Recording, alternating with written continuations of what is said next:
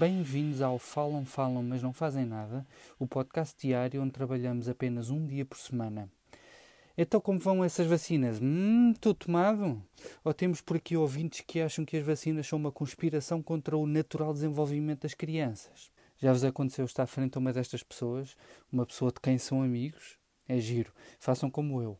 Perguntem se a creche onde puseram os filhos não tem demasiados malucos anti-vacinas e guardem um momento em que esta pessoa que pensavam conhecer faz um sorriso iluminado como as senhoras que aparecem à porta a perguntar se já abrimos o coração a Jesus. Vi as declarações de Marcelo Rebelo de Sousa a apelar à vacinação, ainda bem que o fez. Escusava é ter dito que esta coisa era uma moda que merecia todo o respeito. Não, nada, lamento. Esta moda se não só não merece respeito, como deve ser abordada com a gentileza mítica do João Quadros, desprezo sem qualquer clemência. Quem não vacina os seus filhos está a violar os direitos das crianças e a colocar outras pessoas em risco. E não, as suas posições não merecem respeito porque nenhuma prova científica sustenta as conspirações anti-vacinas. Estão simplesmente errados. Lamento. Comportem-se como adultos e vão ao centro de saúde, ok?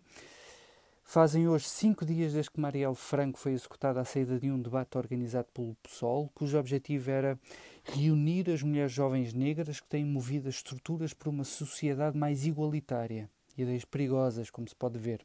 Marielle era uma das 32 mulheres negras entre os 811 vereadores eleitos em capitais brasileiras, isto numa sociedade onde 50% da população não é branca. Em fevereiro deste ano, o golpista Michel Temer entregou o Rio de Janeiro aos militares, algo que Marielle denunciou imediatamente porque, e cito, quem é favelado conhece a violência do exército e dos militares desde sempre. Primeiro, eles geram uma desigualdade violenta e criam uma guerra para exterminar a população pobre e negra. Depois, usam o discurso do medo para gerar ainda mais violência. Segundo uma lista compilada por Fernando Horta, historiador da Universidade de Brasília, Marielle foi, na verdade, apenas a 25ª ativista política executada pelo poder policial e militar brasileiro desde 2014. A lista está disponível no Esquerdanet e não inclui trabalhadores que não eram líderes políticos e que se suspeita terem sido assassinados por razões políticas, algo que eleva a fasquia para as centenas.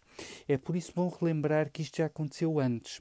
Num relatório de 2016, a Comissão Especial de Direitos sobre Mortos e Desaparecidos Políticos identificou 1.196 camponeses desaparecidos por razões políticas durante a ditadura militar do Brasil, entre 1964 e 1988. Metade eram líderes políticos e, por menor a reter, apenas 15% das vítimas foram executadas diretamente pelas forças militares, sendo a maioria executada por agentes privados contratados. E por isso a pergunta com que ficamos é a seguinte: um regime que executa ativistas que organizam debates sobre desigualdades ainda está longe de ser fascista ou já podemos chamar as coisas pelos seus nomes?